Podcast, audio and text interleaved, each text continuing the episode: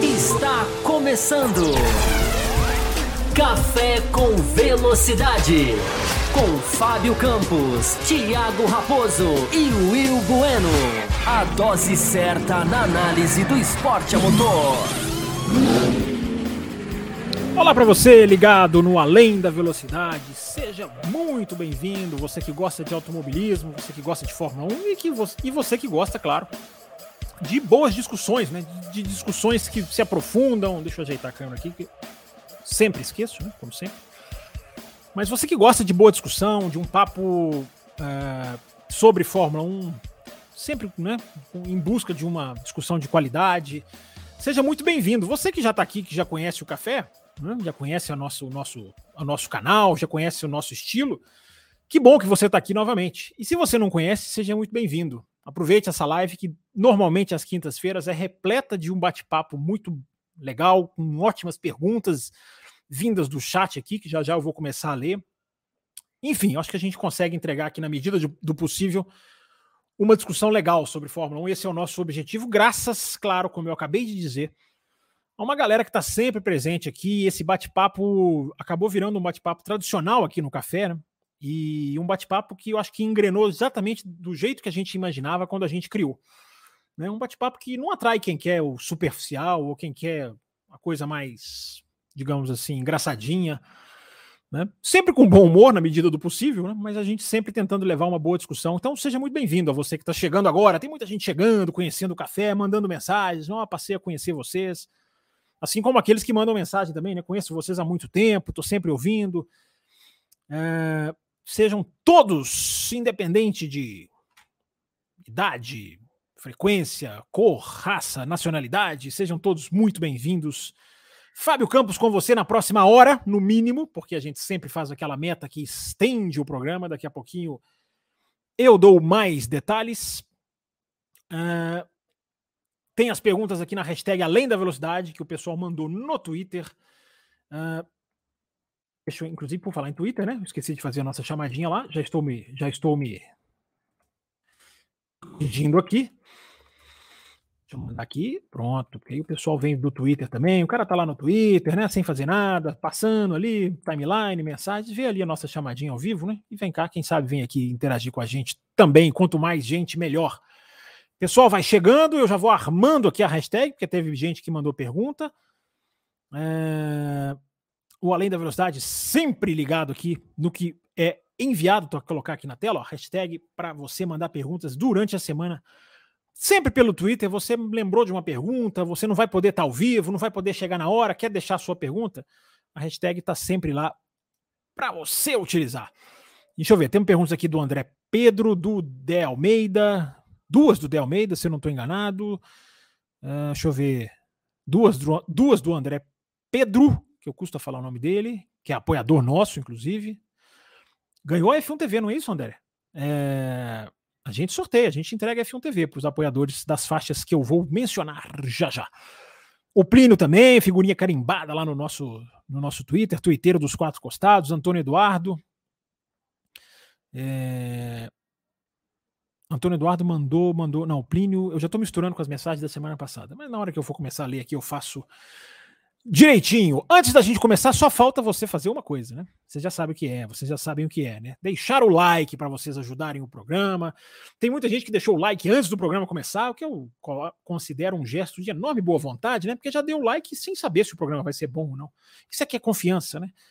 E você que está começando a ouvir, já pode deixar o seu like. Se você não gostar, você tira. O YouTube depois deixa você tirar o like. Siga o Café nas redes sociais e vamos embora, vamos começar. A nossa live tem previsão de uma hora. Se a gente bater a nossa meta de 15 superchats, ia fazer 16. Mas se ouvir, mantém 15. Sou muito bonzinho, né?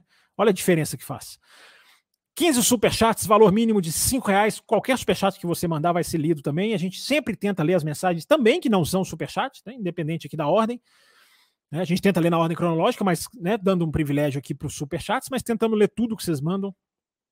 É para que a gente possa, para que a gente possa, enfim, responder o máximo de perguntas e bater o papo, né? A gente tem muita coisa para falar Né, o Grande Prêmio da Arábia Saudita deixou, todos os grandes prêmios deixam, né? E esse Grande Prêmio da Arábia Saudita deixou discussão sobre a força da Red Bull. A gente tem notícias do dia sobre a McLaren, né? Muito bem, já muito bem é, cobertas aqui por nós. E a gente tem, tem avaliações para se fazer, que rumos a McLaren pode estar tomando e com que intenção. A gente vai falar sobre isso. Eu já vi que tem perguntas aqui.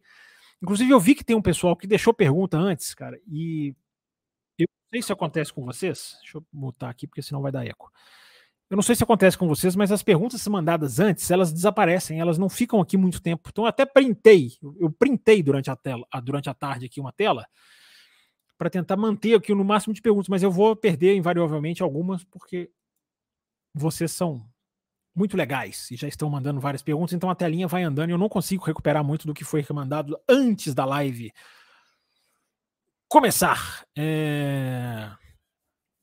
Um olá aqui para Mel, tá aqui elogiando o microfone, grande Mel, José Etienne, Bruno Carloto, todos apoiadores, Jefferson Martins, Cam... Martins Camila Amaral, todos apoiadores. Deixa eu ver quem mais está aqui. Está aqui o Micael Nicolas, está aqui o Gabriel Queiroz, apoiador, Renato Luciano, Blupus Tecnologia, Venâncio Delgado, apoiador também dos Quatro Costados, Renan Camilo Braga. Olha o Brasileiro, tá aqui o Brasileiro. Leandro Essício, espero que eu esteja falando certo o nome dele. Joana Costa tá aqui também. A Larissa falou que vinha, veio, hein?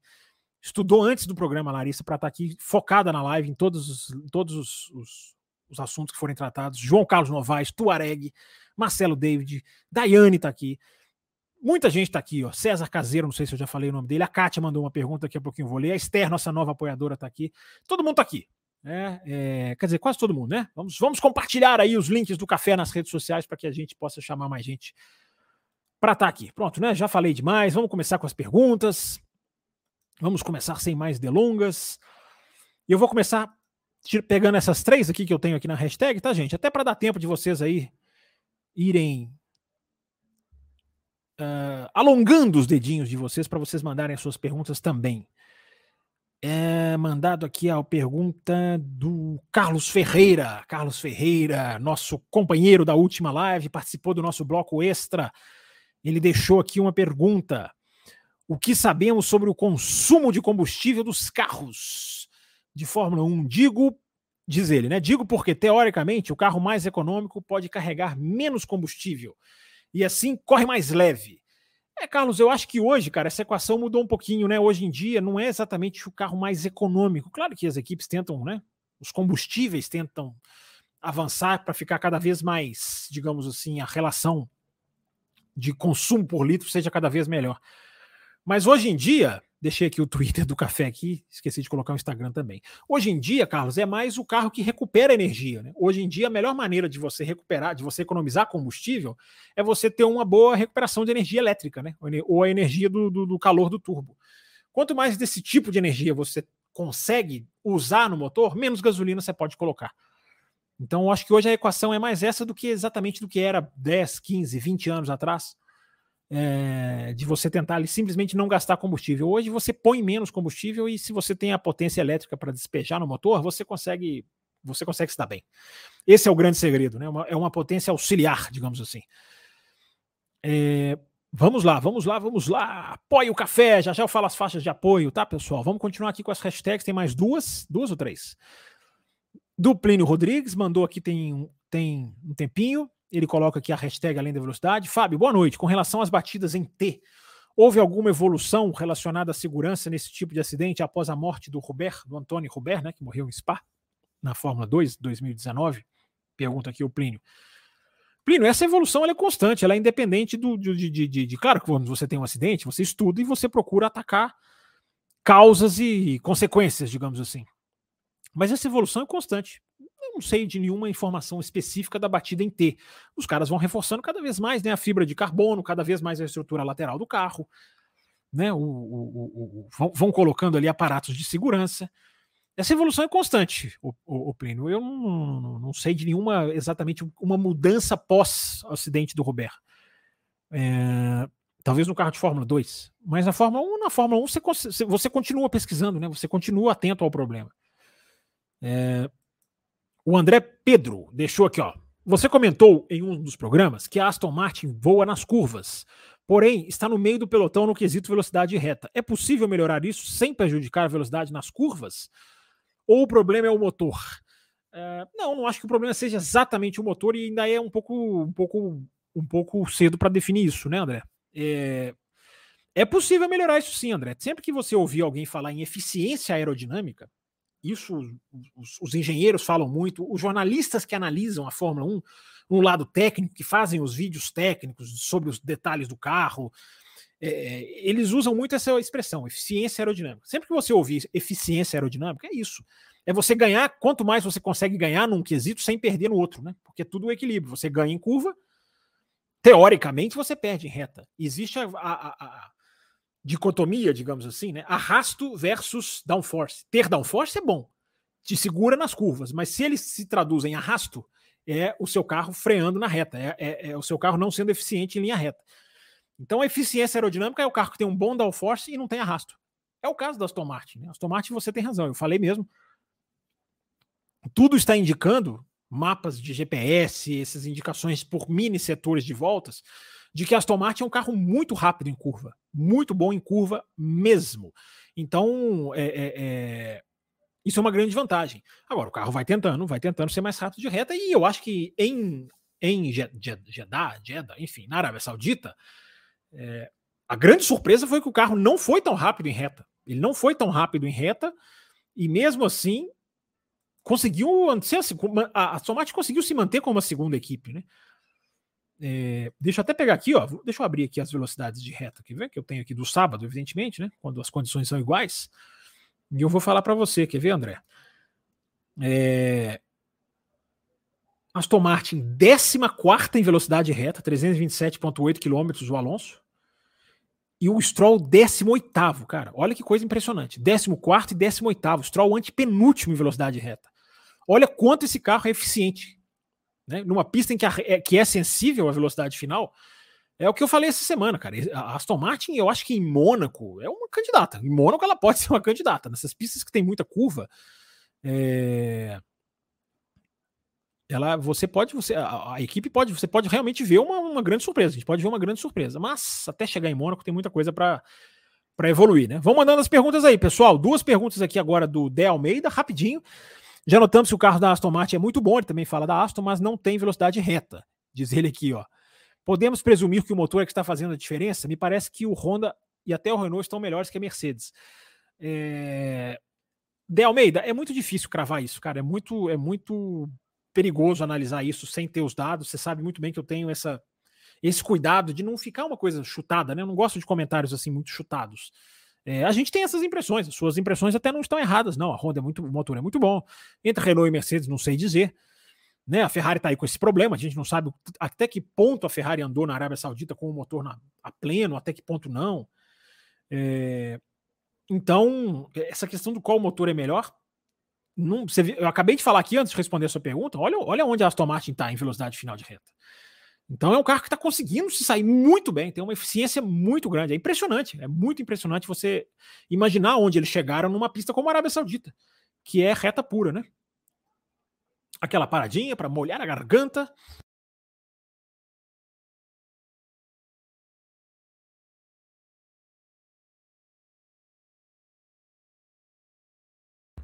Enquanto isso, vocês vão mandando as perguntas de vocês aí.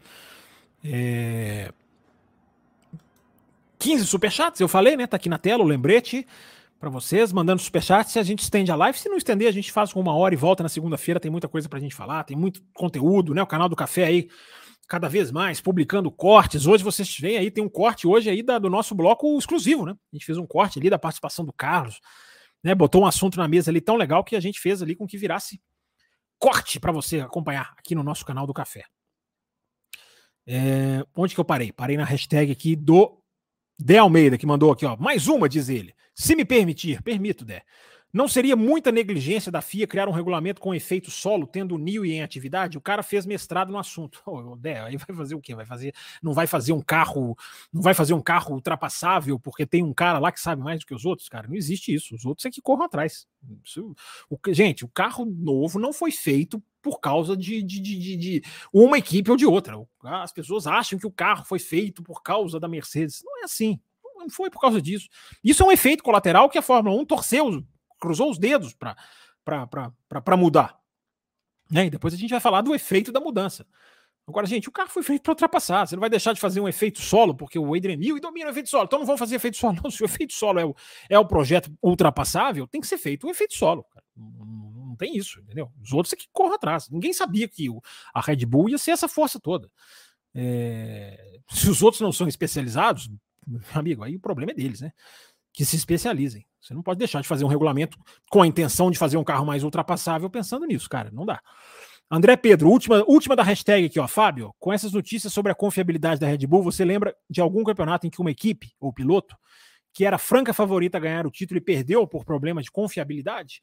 Ah, eu acho que a McLaren em 2005 perdeu por confiabilidade. Eu acho que aquele carro era mais rápido que a Renault, uma grande parte do ano. Depois, no final, acho que a coisa se equilibrou um pouco mais.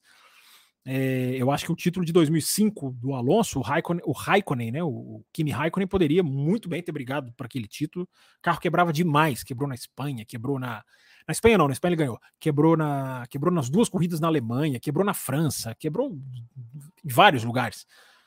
É, então ali ali é um campeonato que me vem à mente assim bem rapidamente, o André, de, de uma equipe que deixou de brigar pelo título por causa de confiabilidade.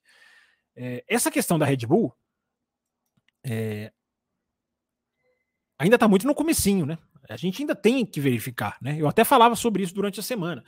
O Adrian Newey, ele tem, a, a ele tem na, na, no currículo dele carros muito rápidos e muito frágeis. Essa McLaren de 2005, se não me engano, não, 2005 ele já tinha ido para a Red Bull. Enfim, mas era projeto dele. Eu, eu, eu sempre esqueço a data da transferência do Newey é, para a Red Bull. Acho que foi depois, né? A Red Bull estava chegando em 2005. Era o primeiro ano da Red Bull. Eles, acho que eles não tinham o Adrian Newey ainda não. Mas essa McLaren, não só essa, como outros carros do Adrian Newey, foram, foram dados como carros frágeis. Será que esse é o caso? Não dá para a gente afirmar ainda. E a gente tem que verificar se esse problema da Red Bull é crônico. Eu tenho usado essa palavra para falar da Ferrari, né, esses problemas de confiabilidade. São problemas de confiabilidade do começo do campeonato, resolvíveis. Não se esqueçam que a Red Bull quebrou duas vezes nas três primeiras corridas do ano passado e resolveu. Não era exatamente o mesmo problema, os caras foram lá e resolveram. Outra coisa é você ter um problema crônico. A Ferrari tinha um problema crônico no motor ano passado. Aí era um problema crônico, era um problema grave, era um problema que necessitava de algo muito maior. Um problema que fez a Ferrari, né, supostamente, diminuir os giros do motor. Então é preciso avaliar.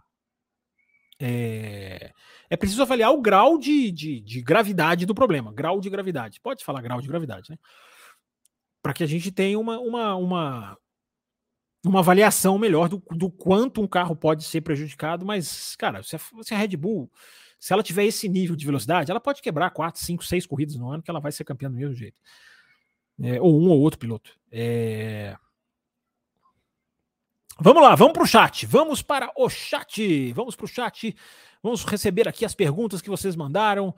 É, deixa eu ver quantas estão chegando aqui. Deixa eu ver se tem superchat. Deixa eu ver se tem superchat. A nossa meta é 15, hein? Será que nós vamos bater? 15, valor mínimo de 5 reais, embora todos os superchats vão entrar na cotinha aqui, na, na continha aqui para a gente passar aqui na. Passar por eles primeiro, né? Deixa eu ver, tem superchat sim. Então vou começar por eles rapidamente. José Etienne Grande. José, já deixei o like, Etienne. Esse é o nome da fera. Lewis indo para Ferrari. Diz o José Etienne aqui. Poderia ajudar a equipe a sair da deplorável situação em que se encontra ou vai ser somente marketing? Mas não entendi. A pergunta da Camila Amaral e você que fez o superchat, que é isso? Está vendo uma transação bancária aí nos bastidores? Não estou entendendo. É... Mas está valendo. Somente marketing não, José Etienne. Porque o, o, o Camila, para quem que eu estou respondendo? É, o Hamilton não é marketing, cara. O Hamilton ele, ele, é um piloto, sete vezes campeão do mundo, categoria comprovada. Marketing não, nem 8 nem 80, né? ajudar a equipe? Se a pergunta é ajudar a equipe, o Hamilton, claro que tem capacidade de ajudar, de instruir a equipe tecnicamente, de, de levar vantagem, de trazer para a equipe em que ele for vantagens que a equipe não tem, não conhece. Né? O, eu estava vendo o Anthony Davidson falar um dia na, numa transmissão da Sky. Ele estava falando assim, cara, quando você muda de equipe e a, a sua primeira reunião, o seu primeiro briefing, parece que tem assim, todos os engenheiros estão parados olhando para você, com o bloquinho na mão é, de tanto interesse que eles têm na primeira reunião de um piloto quando ele muda de equipe. Então, isso aí ajudaria. Ajudar a equipe, ele pode ajudar. Agora, resolver o problema, não. O Hamilton não é engenheiro. É, e o problema da Ferrari requer engenheiro, requer administração, requer né, reestruturação, ao que tudo indica. Processos lá dentro não funcionam. Isso aí um piloto não resolve. É, tem um outro superchat aqui do José Etienne. By Camila também. Eu não sei o que está acontecendo, mas enfim, eu vou lendo. Vocês mandam, eu leio. Mercedes apostou dois tiros para ter o carro competitivo, com o carro do conceito radical e com o carro B, que virá adiante, já que o primeiro tiro fracassou. Será que o segundo tiro vai dar vai dar um carro melhor para o 44?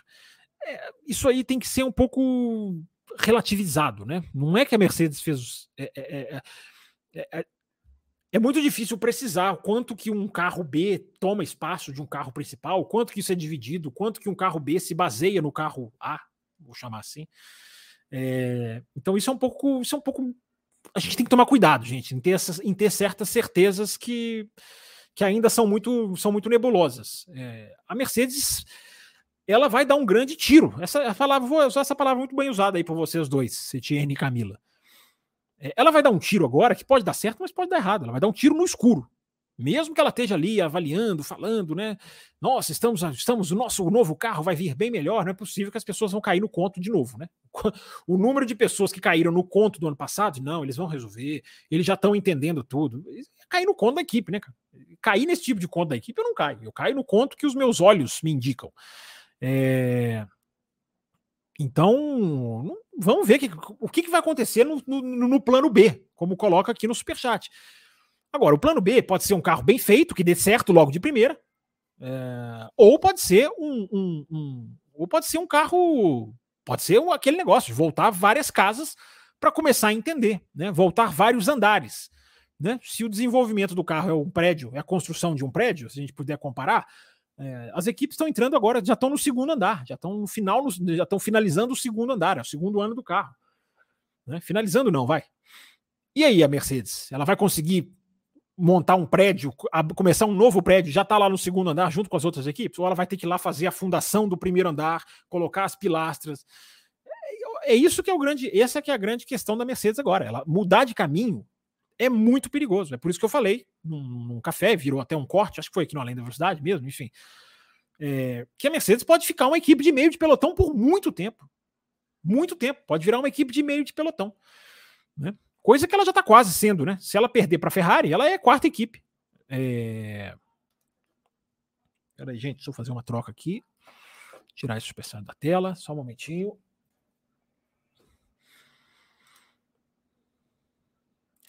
Pronto, vamos lá, vamos continuar. Deixa eu ver, tem mais superchat aqui? Obrigado, José Etienne. É, ele manda mais um aqui. Estouraria o teto fazendo isso? Depende do que vai vir no novo carro. Né? Fazer um carro completo estoura o teto. Eles mesmos já falaram. Não adianta falar que vai vir um outro carro. Por isso que eu, por isso que eu tomo cuidado com esse conceito de carro A, carro B. Parece que são carros completamente diferentes. Não tem dinheiro para fazer dois carros, gente. Renato Luciano mandou aqui também um superchat. É, obrigado pro cafezinho, ele diz aqui.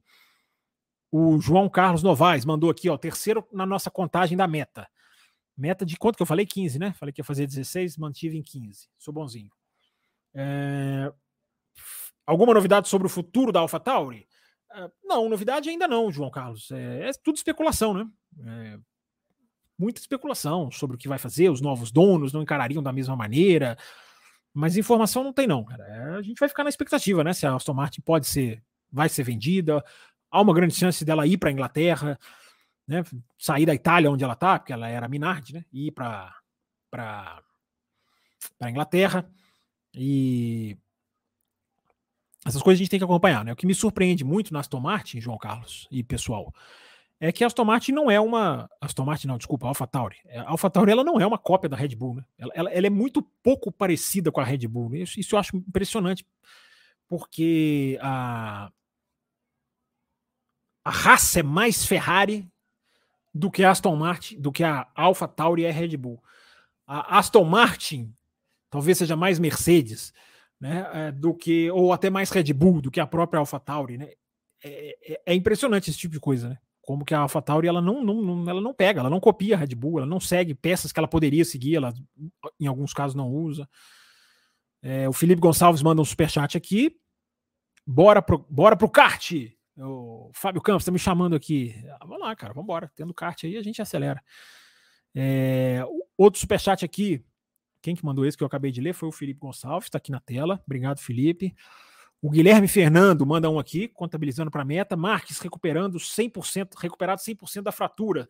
Se tiver uma moto minimamente competitiva, ele pode brigar pelo título esse ano ou é impossível buscar a Ducati? É, esse final de semana tem MotoGP, atenção, aficionados a MotoGP. Cara, a pré-temporada da Honda foi um lixo, cara. A Honda tá pedindo empresa para fazer chassi para ela, cara. Tá pedindo a Calix para testar um chassi. A Honda tá completamente desesperada, perdida. Mas, enfim, pode acontecer, né? Pré-temporada é pré-temporada e a MotoGP é surpreendente. Agora, a Ducati está muito forte, né? É... Acho que as outras vão ter muito trabalho. Mas são oito Ducatis, né? O que as Ducatis vão fazer entre elas é outra história.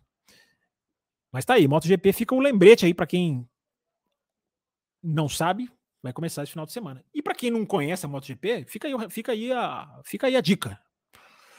É, vamos lá, vamos continuar com as perguntas que foram mandadas aqui. Já passei o superchat. Deixa eu pegar as perguntas que eu falei aqui que eu ia trazer. É... Deixa eu ver até se eu consigo colocar elas na tela aqui.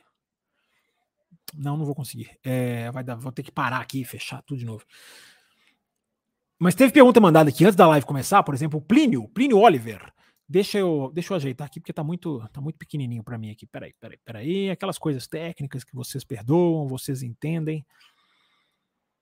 Peraí, vamos lá. Tem uma mensagem que o Plínio deixou aqui no chat. Cuidado, viu, gente? Porque mensagem muito antes é difícil. Mas como eu tava ligado aqui, eu printei aqui para não sumir para mim. Mas na hora que eu comecei a live já não tava conseguindo visualizar. O Plínio Oliver deixou uma pergunta aqui no, no YouTube. Alguma coisa impediria o Lawrence Stroll de trocar o P de Mercedes para Red Bull Honda e deixar a Aston Martin ainda mais parecida e desfazer o laço com a Mercedes? Não, nada impede, Plínio. Nada impede. Ela, eu não sei exatamente até quando vai o contrato da Aston Martin com a Mercedes, mas nada impede. Terminando o contrato, pode trocar de motor. A gente já viu isso acontecer muitas vezes. Eles podem fazer isso. Agora, não acho que vão fazer isso não, cara, porque não é só o motor que eles pegam da Mercedes, eles pegam todo o conjunto traseiro, né? Toda a suspensão, toda a asa, a, a caixa de câmbio, perdão, é, toda, toda a parte motriz ali, a Aston Martin pega da Mercedes. Então, só trocar o motor é, é a mesma coisa de falar que a Mercedes só precisa trocar o side pod. É, é, não é assim. Uh, o Tuareg deixou pergunta aqui também: a demissão do diretor técnico da McLaren na equipe desde 2019 teria sido por pressão de acionistas e patrocinadores? Se não mostrou o resultado, o lógico não seria trocar antes do início da temporada? Pois é, vamos começar a falar da McLaren, baseado nessa pergunta aqui deixada pelo Tuareg. É, não é bem assim, não, Tuareg, porque vamos lá. É, as mudanças da McLaren não são por causa das duas corridas desse ano. Não são, não é porque a, a McLaren foi mal nas duas corridas que ela está trocando. Não, essas trocas estão desenhadas há bem mais tempo. Uh, essas trocas acontecem é, pelo seguinte motivo. Você falou muito bem. O James Key é o, é o, é o engenheiro que você está se referindo aqui na sua pergunta. Cadê? Eu fechei as perguntas. Não, está aqui. O James Key, que é o engenheiro que você está que você tá reclam, que você tá citando, é, diretor técnico, que você citou aqui, né? Enfim. É, ele chegou realmente em 2019, como você falou. Em 2019, o carro da, da McLaren era muito bom. Antes dele chegar. Ele chegou no, durante a temporada. O carro de 2020, então, quando o cara chega no meio de uma temporada, ele só vai ter o primeiro carro autoral dele, digamos assim, ou com mais ou com mais participação dele, dois anos depois. É, porque no ano seguinte, o carro já está ali em andamento. O carro do ano seguinte já está em andamento. Então, quando ele chegou em 2019, o carro de 2020 já estava em andamento. E o carro de 2020 era muito bom. Deu muito certo o carro de 2020 na McLaren. É... Aí veio a pandemia. E a pandemia congelou o carro para 2021. Então, o carro em 2019, em 2020 e em 2021 não tinha tanto assim a participação do James Key.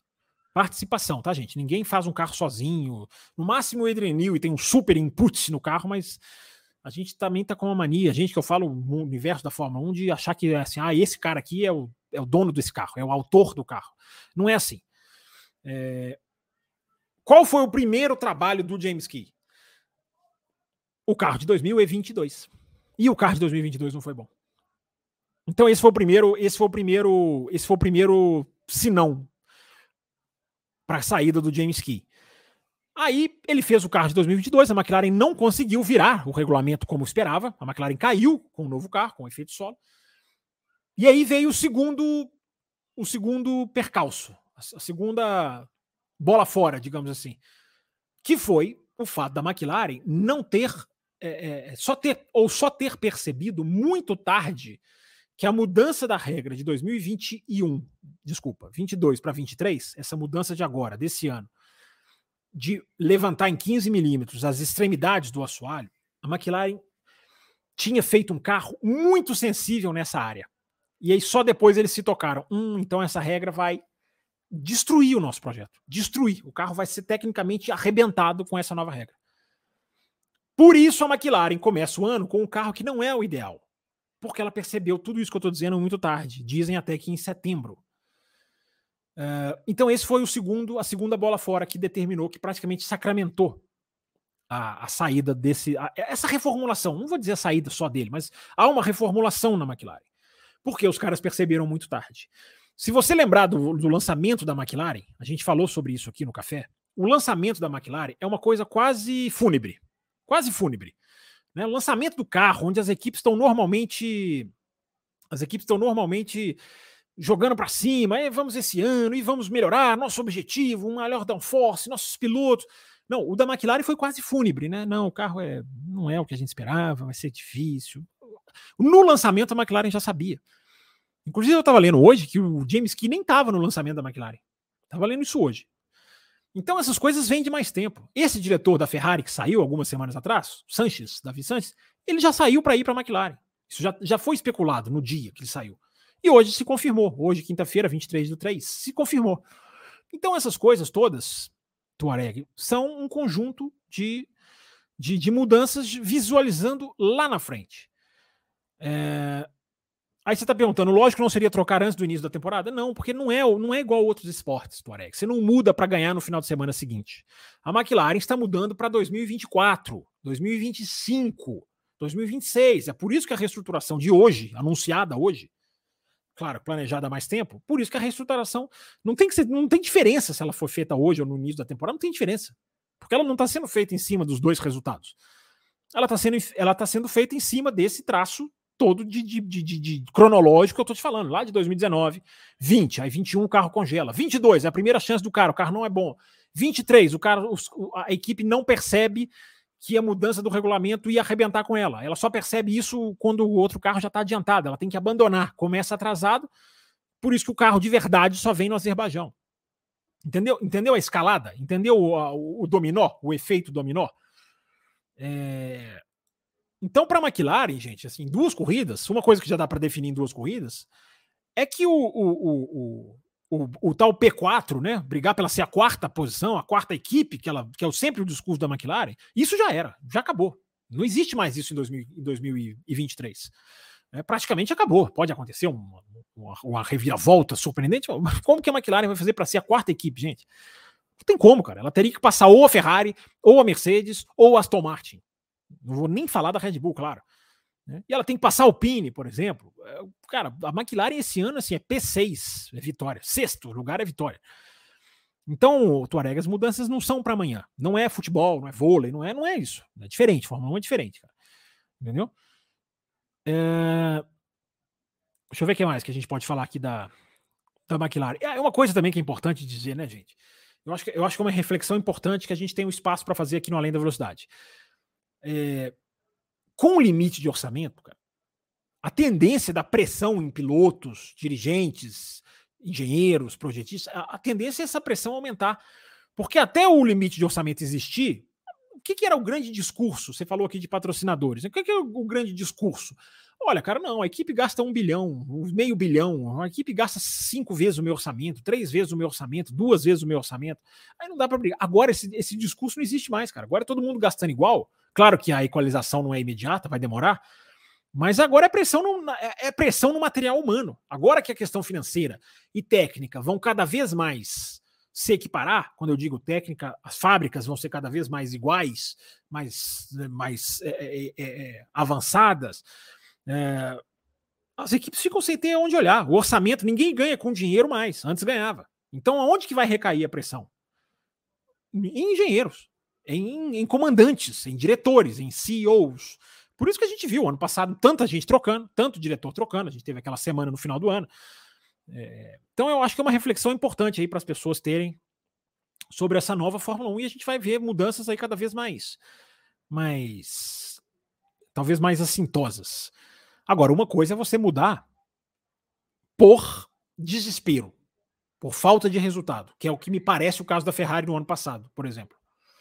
Né? É, a Williams no ano passado saiu o capítulo, saiu o, o, o, o, diretor técnico, saíram os dois. E aí, quem? Não tinha ninguém, cara. Não tinha ninguém. Agora veio o Vaules, que é uma boa contratação. Tudo, tudo indica que é uma boa contratação. É, a McLaren não. A McLaren ela, tá, ela tira o James Key e ela, ela promove lá o Perdomo, que é um cara super bem cotado. Ela, ela mexe em peças. Ela transforma o cargo que era do James Key em três cargos. Se isso vai dar certo ou não, aí no, no Além da Velocidade não é futurologista e a gente sabe muito bem que a gente não, não crava aqui o que a gente não sabe. É, mas aí está feita essa análise. A McLaren, a McLaren é uma equipe que pensa grande. A McLaren não pensa pequeno. Entendeu? Então, é, isso tem que ser considerado. Gente pode falar um pouquinho mais da McLaren. Peraí, só, só um momentinho, galera. Só uma pausa pro líquido aqui. E que tem uma luz aqui que tá, que tá para cair aqui. Peraí, só um momento.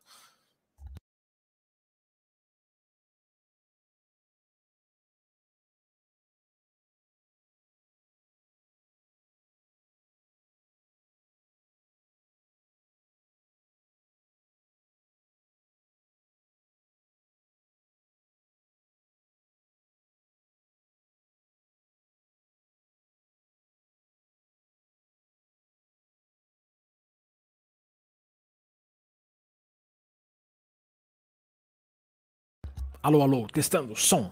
Som, estão aí? Alô, atenção, Fábio Campos chamando terra. Vamos lá, vamos continuar com as perguntas aqui.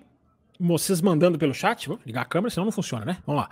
É, tem superchat chegando aqui. Uh, vamos lá, vamos, vamos atrás. Deixa eu ver se tem uma outra pergunta aqui antes do programa que ficou de eu para responder. É, ah, o Fábio Vinícius deixou uma pergunta aqui. Essa notícia de alguns pilotos reclamando da turbulência gerada ao seguir um carro. É, piloto comparando a, a, comparando a turbulência estando como das temporadas anteriores à de 2022. É, Fábio, teve essa, teve essa conversa em, em, em Jeddah, né? Em Jeddah, sim, porque, mas é uma pista fechada, né? Uma pista fechada, a ação da turbulência é diferente, né? A ação da turbulência é diferente. Fica, é, é, você não tem, você não tem, é como se fosse um túnel, né? A, a, a, pista fechada por muros é como se fosse um túnel. Mas eu acho que é uma reclamação. A sua pergunta é muito interessante, porque é uma reclamação que os pilotos estão dizendo o seguinte: olha, o carro ganhou mais downforce. E esses carros vão ganhando mais downforce. À medida que os carros vão ganhando mais downforce, vai, vai ficando mais difícil de seguir. Então a Fórmula 1 tem que, se, tem que ficar correndo atrás disso aí, cara.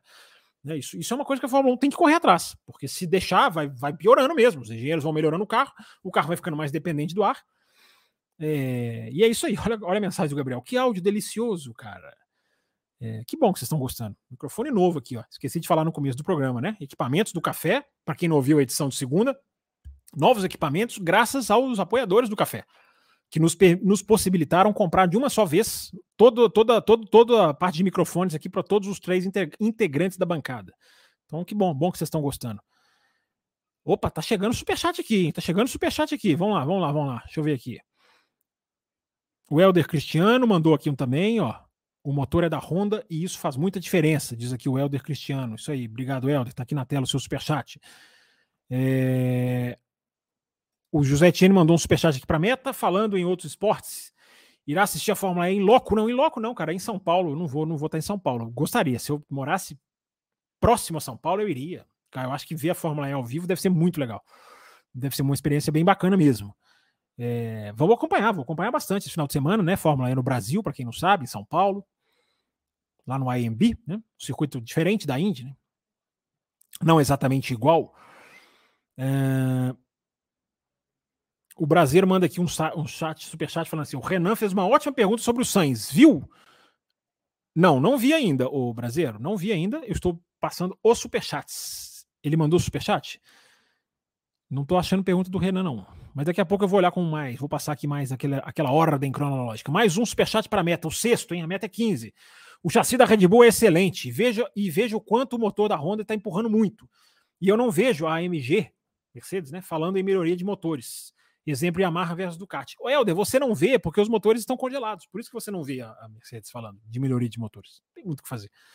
Tem muito o que fazer, não, cara. Você pode, você pode atualizar o software do motor, você consegue ganhar ali alguma coisa, o combustível, você consegue fazer uma sintonia fina ali, ganhar um pouquinho, mas não existe, não existe essa de, nossa, vamos melhorar o motor. Isso não existe mais, cara. Isso é importante vocês saberem. O motor está congelado. Até 2026. É, obrigado pelo seu superchat aqui, Helder. Deixa eu continuar aqui. Passando os superchats primeiro, tá, gente? Depois eu vou olhando aqui as de vocês. O Gabriel Queiroz, é apoiador, manda superchat. Fábio, após a sua explicação, a reestruturação da McLaren parece algo muito mais estudado e pensado. E a mudança de projeto da Mercedes segue esse planejamento ou vê mais uma forma desesperada por resultado? Cara, que pergunta boa, o, o, o Gabriel. Eu penso muito na situação comparativa, né? Dessas, exatamente dessas duas. São equipes que estão mudando. As duas equipes erraram, Gabriel. A pergunta é excelente, cara. A pergunta é ótima. É um tipo de enfoque legal da gente dar aqui no, no Além da Velocidade. As duas equipes erraram. A Mercedes errou, a McLaren errou. Ao que tudo indica, ao que tudo indica, a, a McLaren percebeu antes. Ainda assim, tarde. Porque é isso que eu estou dizendo. Os caras já lançaram o carro falando: não, esse carro aí, a gente não espera muito dele, não. É, é, é, é esperar as atualizações, é no, é no Baku, talvez venha o carro bem melhor. Aí nós vamos conseguir ter feito o carro que a gente queria, corrigindo o problema lá que não perceberam né, do, do, do, do regulamento. Então, me parece que a, a, a, a McLaren percebeu antes, ainda assim atrasadíssimo. A Mercedes não. A Mercedes parece que percebeu muito tarde. Então, é, é, é, é, talvez a Mercedes tenha feito uma coisa assim, cara, vamos ver esse carro na pista. E aí viu no Bahrein que já não era. E aí, ah, cara, vamos, foca tudo lá no outro projeto. Né? Ou, ou no outro, no outro, digamos assim, no outro, na, outra base que a gente está analisando. Agora, o quanto essa base é diferente, é o que eu estava respondendo aqui para Camila, né? O quanto essa base é diferente, o quanto ela é igual, não dá para imaginar que é outro carro, porque não dá para fazer dois carros, não tem dinheiro. Então, o que, que vai mudar? Essa mudança vai ser aos poucos, essa mudança vai ser mais radical de uma vez em Imola, dizem que é Imola, né? Ou por ali, Azerbaijão, talvez Miami, enfim. Vamos ver quando vai chegar essa, essa, essa atualização da, da, da Mercedes. É, mas essa pergunta é muito boa, Gabriel. É, eu não, não acho que a Mercedes tenha sido, digamos, desespero, porque seria muito, muito absurdo. Né? Há um quê de desespero nas declarações. Né? Há um quê de desespero nas declarações. Mas, porém, todavia, é, alguma coisa os caras já tinham na manga. Não foi ali no Bahrein que os caras falaram: ah, não, não dá mais esse carro. Eles, eles, perceberam antes. Talvez tenham dado uma chance pro, no Bahrein de ver alguma coisa positiva. Talvez, é a possibilidade que eu, que eu coloco. É, e também não sei se a da McLaren é tão pensada assim, não. A McLaren tá. É, é, a McLaren ela pensa grande, a McLaren ela tá, o que a McLaren tá fazendo é arriscado também, cara. Ela tá, ela tá transformando, ao invés dela ter um diretor técnico, ela tá colocando três acima e acima deles o André Stella. Hum, nada garante que isso vai funcionar. O, as informações que eu tava, eu tava lendo de que o Ron Dennis fazia assim. O Zac Brown chegou e não mudou, junto com o André Seidel. Agora, com o André Stella, muito dessas mudanças, gente, são dedo do André Stella. Por isso que eu estava respondendo aqui pro, acho que foi o Tuareg, de que não é assim, ah, as duas corridas foi mal, muda, tinha que ter mudado no começo da temporada. Não. Na hora que o André Stella assume, é, ele começa a desenhar essas estruturas. Ele está trazendo esse David Sanchez, que vem da Ferrari, que trabalhou com ele, na própria Ferrari. Então tem, tem, tem traços ali de, de, de, de, de fundamento no que a McLaren está fazendo. Agora, a McLaren também precisa parar de ser a equipe do futuro, né? Ah, o futuro vai ser bom, o futuro vai ser ótimo, a atualização vai ser excelente. Ah, o túnel de vento, quando ficar pronto, né? O túnel de vento, tudo indica, vai ficar pronto esse ano, né? Eu mesmo já bati muito nessa tecla. Mas eu acho que até, até isso a gente tem cuidado, cara. A gente tem que ter cuidado. Porque túnel de vento não ganha jogo. Daqui a pouco a gente, ah, vem um túnel de vento. Não ganha jogo, cara. Não ganha jogo. Se túnel de vento ganhasse jogo, a Toyota era campeã do mundo. A McLaren está usando hoje o túnel de vento da Toyota, cara. É, é o túnel que a McLaren usa hoje. Ou seja, o túnel da Toyota em 2002, quando a Toyota entrou, era, era ultra, ultra mega avançado, de ultra mega última geração. Tanto que ele é usado até hoje. Não é usado só pela McLaren, não. É usado por outros projetos, outras, outras coisas. Mas a Toyota, não, a Toyota não foi fácil a vida da Toyota. Então a gente fica muito nessa de vai vir o túnel de vento. É claro que vai vir um túnel de vento. É, é, claro que a equipe ganha um armamento maior. Né? Hoje a McLaren, só para vocês terem uma noção, a McLaren quer lá testar uma asa dianteira. É, aí ela tem que mandar para o túnel de vento lá em Colônia, que é onde está o túnel de vento da Toyota. Ou seja, você tem que embarcar a peça, viajar, perde um dia, talvez mais, testa a peça, volta para a fábrica. Olha o tempo que você está perdendo só de levar e trazer. Né? Não existe na Fórmula 1 hoje. Então tem que construir um túnel de vento. Inclusive, muitas das mudanças, Gabriel, que a McLaren está fazendo são por causa dessa nova estrutura que vai entrar.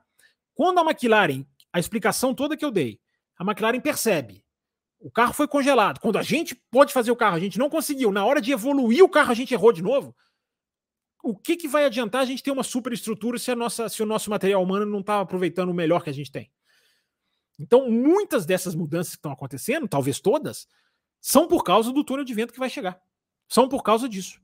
No sentido de que ou a gente se prepara para usar a nossa estrutura da maneira mais eficiente possível, ou não vai adiantar ter túnel de vento, ter um novo simulador, ter peças novas, uma fábrica moderna. Então essa é, essa essa essa é, esse é o encaixe das peças. É... Mas a pergunta é ótima, Gabriel. A pergunta é muito boa. É realmente muito difícil precisar o quanto de Mercedes tem no que está acontecendo na McLaren e vice-versa. Uh... O Brasileiro manda aqui, ó. Alex Thiel também fez uma boa pergunta na questão do posicionamento dos pilotos na largada. São só os dianteiros que sofrem punição? É... Não, não, a punição é, é, a posição do carro, não é o dianteiro. É, é onde o carro está dentro do colchete, o Brasileiro. É... Mas obrigado aqui por chamar a atenção. Tem uma mensagem aqui do Alex Tielli pedindo likes. Ó, ele, ele é mais esperto do que eu, Alex Tielli. É... Aqui, eu achei a pergunta que você está falando aqui. É porque eu estou passando os superchats primeiro. Calma, brasileiro, fique calmo. É, eu não estou vendo ninguém mais falar de, de, pilotos ficando fora do colchete. A FIA só olha os pilotos da frente, as regras só valem para uns pilotos. Pois é, Tielli. Se não sei se você assistiu a edição de segunda-feira, do café, a gente colocou na tela aqui a imagem, né? Uma imagem que eu peguei lá no Twitter do Fábricas. É, e os carros lá de trás completamente fora de posição também, né? Estão completamente sem critério. Você está coberto de razão. Não sei se você viu, mas se você não viu, acompanha a nossa edição de segunda-feira que a gente pôs essa imagem aqui na tela, cara. Assim, bem, bem nítido mesmo. E falamos sobre isso também. Obrigado pela sua mensagem. Obrigado, Brasileiro, por ter lembrado também aqui. Mas calma, Brasileiro, a gente vai ler todas as mensagens que a gente conseguir. Vamos ver se a gente, se a gente chega na meta. É, tem mais um superchat do Brasileiro aqui, ó. Do Renan está logo após o meu boa noite. O Brasileiro, se fosse fácil assim, eu achar o seu boa noite. Ah, Brasileiro, a minha vida seria tão boa. Ah... O Nego BR manda aqui o superchat. Nego BR, ganhador da F1 TV no último programa. E aí, Nego BR, já está curtindo? Acho, acho que você já recebeu, né? As informações me constam que você já recebeu. É... Grande Nego BR, obrigado. Esse 7 aqui é o quê? É superchat? Na verdade, 9 já na minha conta, viu, Nego? Eu tô indo aqui descendo, né? Tô, indo tentando ir na, na, na, na, cronologia da coisa aqui, ó. Marcelo Feliciano, obrigado, Marcelo. Com o limite de orçamento, você acha que mais difícil de novos pilotos entrarem na Fórmula 1? Já que no começo de carreira eles tendem a bater mais o carro, isso prejudicaria o orçamento para o próximo ano?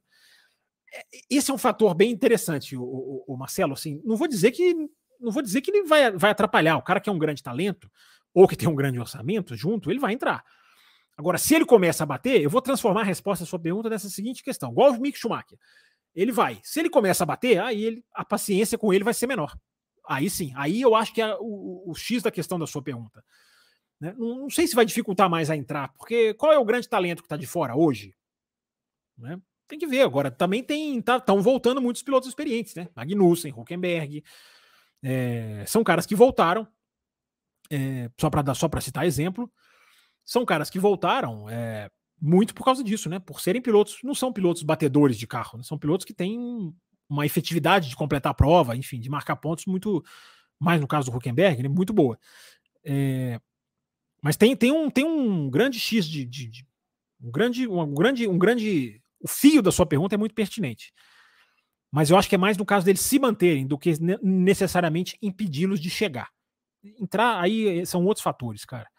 Décimo primeiro superchat nas minhas contas. Olha o Brasileiro, viu um papinho de corredor, onde o Toto afirmou que no próximo carro vem inspirado na Red Bull. O que acha? Não acredito que brigue frente a frente, porém dará uma luz no fim do túnel, não? Cuidado com papinho de corredor, tá, Brasileiro? Tapinho de papinhos, tapinhos. Tapinhos de corredor a gente costuma, eu costumo não ficar ouvindo, não. Mas como você é uma fonte confiável, Brasileiro, é, eu acho que o que o Toto Wolff disse foi o seguinte: se tiver que fazer, se tiver que vir como a Red Bull, virá. E é isso aí, gente. É a mais pura verdade na Fórmula 1, gente. A mais pura verdade. Não existe esse negócio de orgulho. Aqui é Mercedes, é nosso carro e mais ninguém, bate no peito. Nem, cara, o projeto que dá certo, os caras vão. Né? É a boa e velha referência à Rosa dos Ventos, que a gente faz aqui desde o primeiro programa de 2022. Né? O que é Rosa dos Ventos? Cada um numa direção. À medida que as equipes vão vendo qual a direção é melhor, vai convergindo. Hoje em dia, olha, olha o tanto de carro que você vê que é inspirado na Red Bull, naquele side pod que desce, que cai. A Williams é assim, a McLaren é assim, a, Alpine é assim. Aí tem os que são inspirados na Ferrari. A Alpine tem um pouco da Ferrari, né? No, no caso da banheira, né? Aparência de banheira em cima do side pod. É, a Haas, claro, é inspirada, inspiradíssima na Ferrari. É, então os caras vão, brasileiro, os caras vão aonde, aonde o tempo está, aonde o relógio manda. Não existe, não existe esse negócio de, de não vai ser igual, porque a Red Bull faz, nós não vamos fazer. Gente, não caiam nessa. É, o Toto está até negando, é justamente isso.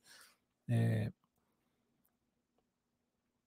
O Nego BR diz o seguinte: ele manda mais um superchat, superchat que conta para meta.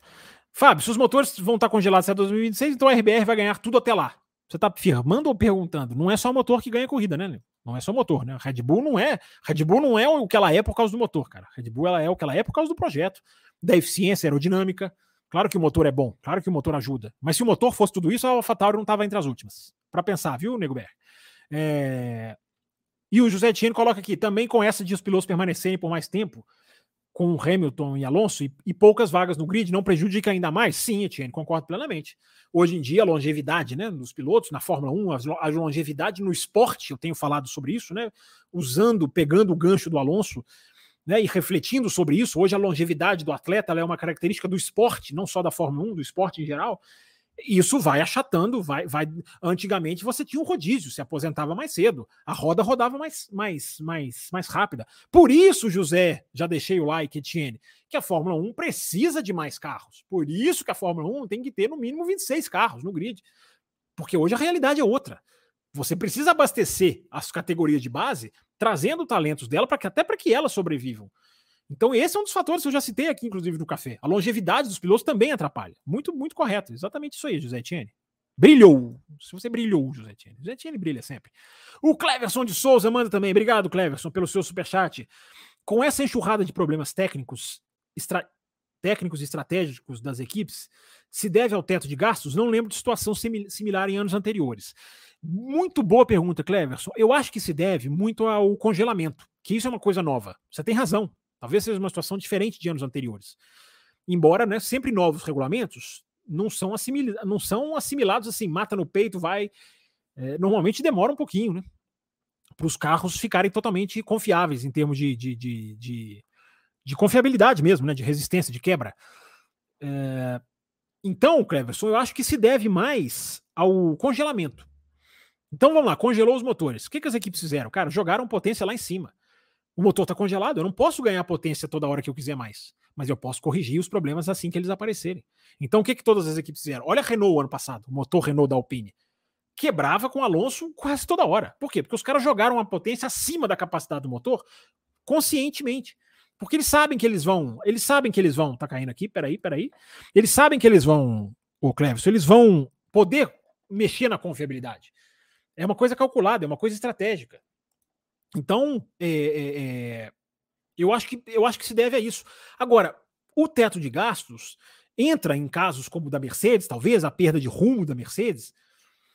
É, e aí é uma coisa muito válida que eu acho que dá para tirar da sua pergunta. O teto de gastos fez com que várias equipes é, ajustassem para baixo. O que, que é ajustar para baixo? A Mercedes tinha milhares de funcionários. Ela tinha um orçamento caríssimo. Com o teto, você tem que trabalhar com menos pessoas, você tem que mandar a gente embora, você tem que mandar a gente para outros setores, para outras fábricas. Por que, que a Ferrari está no WEC? No belíssimo carro da Ferrari, as pessoas adorando, que é legal ver a Ferrari de volta ao WEC. Por quê? Porque tem dinheiro para pôr no WEC agora. Porque você está gastando mais, menos na Fórmula 1. Então você pode distribuir. Por que, que a McLaren está na Fórmula E? Porque ela tem também um limite. Se bem que a McLaren ela, ela nunca foi tão de estourar o limite assim, né? Mas hoje ela pode direcionar gastos para ali. Né, porque ela vai ter um teto na Fórmula 1. Então, Cleverson, pergunta é muito boa, porque a Mercedes cresceu para baixo. Entendem, entendem a, a, a, a, aspas da coisa? Claro que eu estou falando aqui uma coisa que não, não tem nexo ao pé da letra. Mas ela se ajustou para baixo. Ela teve que cortar, cara. Cortar na carne. A Red Bull cortou muito bem. Não, é, mas a equipe tem que trabalhar de uma outra maneira, cara. Você tinha 100 pessoas no departamento, você vai trabalhar com 80, com 50, cara, vai mudar muita coisa. Você não vai operar da mesma maneira. Você tem que ter muito a capacidade para chegar lá.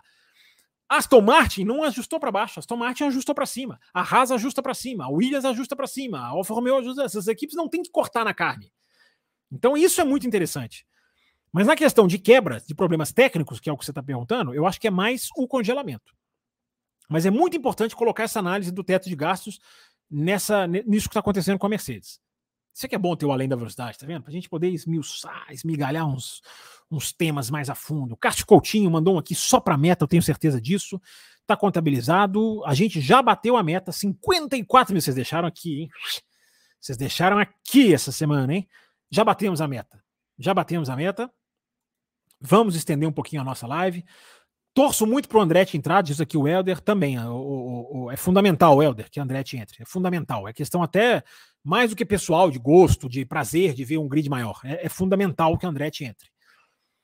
É, o José Etienne manda mais um aqui, o José Etienne, grande Etienne. O peso do carro também não contribui? Tipo fazerem peças mais leves, finas, em consequência da pior qualidade e duração? Sim, sim. A busca por, por. Também tem muito sentido isso, José Etienne. A busca por fazer um carro cada vez mais leve, peças mais leves, vai, vai vai demora muitas vezes, dependendo da peça, para você chegar a um equilíbrio entre peso, resistência, durabilidade. Perfeito, senhor. Perfeito, José Etienne. Perfeito. Muito bem colocado. É... Deixa eu ver, tá aparecendo aqui para mim que chegou outro superchat, mas eu não estou conseguindo ver. Não, eu acho que eu li todos, os superchats até agora. Então vamos lá, vamos tentar trazer mensagens que não são superchats também. É... Boa noite, guerreiro, diz aqui o Henrique Cardoso. Tô voltando lá atrás, ó. Antes da live começar, pessoal já mandando aqui, alô, deixem o like, o Zé Etienne também lembrando. É, não esqueça o carregador, eu não esqueci, o carregador tá aqui, ô, José Etienne, ele só não tá ligado, mas ele tá aqui. É, a Kátia manda um boa noite, boa noite, Kátia. O Marcelo David tá aqui também, todo mundo mandando aqui um alô, olá. Tudo isso diante da live, né? Vamos procurar as perguntas aqui. A Kátia mandou uma pergunta difícil aqui de responder, olha que legal. Fábio, pode explicar o rádio do Leclerc? Do Hamilton nos boxes, aquele rádio que o Leclerc fica bravo, né, Kátia? Você está se referindo. Como funcionam as linhas, as linhas de safety car entre os boxes? É, cada pista é de um jeito, né? Você tem uma linha que na hora que o carro passa, aí já não pode ultrapassar. Você tem uma linha que, enquanto ela está delimitando ali a área de box, ela pode ser um pouquinho antes da entrada, um pouquinho depois da saída, o piloto pode, pode ultrapassar o outro, mas não é ultrapassar o outro de acelerar. É, o cara está saindo do box, ele pode se encaixar ali. É, não sei se eu expliquei direito, Kátia. É, é bem complexo porque cada pista é meio de um jeito, entendeu? É... Boa noite, galera, diz aqui a nossa Camilinha. É... O Tuareg pergunta aqui: as coisas que escrevemos no chat mais cedo somem normalmente? Sim, normalmente elas somem, Tuareg. Mas eu printei, você viu que eu printei já li sua mensagem que você mandou antes. É, a gente vai aprendendo uma coisa, né? João Mariano também manda aqui um boa noite, legal, João Mariano. Vamos lá, vamos lá, vou passando aqui. Mostra a camisa de onde é essa camisa é de Barcelona, cara. Ela é a pista de Barcelona e ela tem os vencedores, todos os vencedores da pista de Barcelona, sejam ele da MotoGP ou da Fórmula 1. Então você tem Mansell, Prost, Massa, Weber, você tem, você tem os pilotos da MotoGP mais embaixo aqui, ó. Deixa eu ver, daqui a pouco vou, daqui a pouco vou tirar a camisa aqui, ó. Kenny Roberts Jr., Valentino Rossi, Loris Capirossi. Um dia eu mostro ela aqui, levanto ela aqui direitinho para vocês verem. É... Mas deu para ver, né, Laricinha? É, vamos lá, vamos lá, vamos pegar perguntas aqui. O Renan Camilo Braga mandou o que acha do desempenho do Sainz na Ferrari? Ótima pergunta. Acredita que se continuar andando tanto atrás do Leclerc assim, seu assento pode estar em risco? Não, eu não acho que o assento pode estar em risco. Eu acho que ele está andando até perto do Leclerc, o, o, o Renan. E eu sempre digo que, para mim, é o que a Ferrari quer. A Ferrari não, não, se incomoda muito com isso, não. Ela não gostava de Vettel e, e, e Leclerc. É, peraí, deixa eu só mais uma pausa aqui, porque a garganta hoje está pedindo arrigo, né? Vocês, como sempre, falando muito.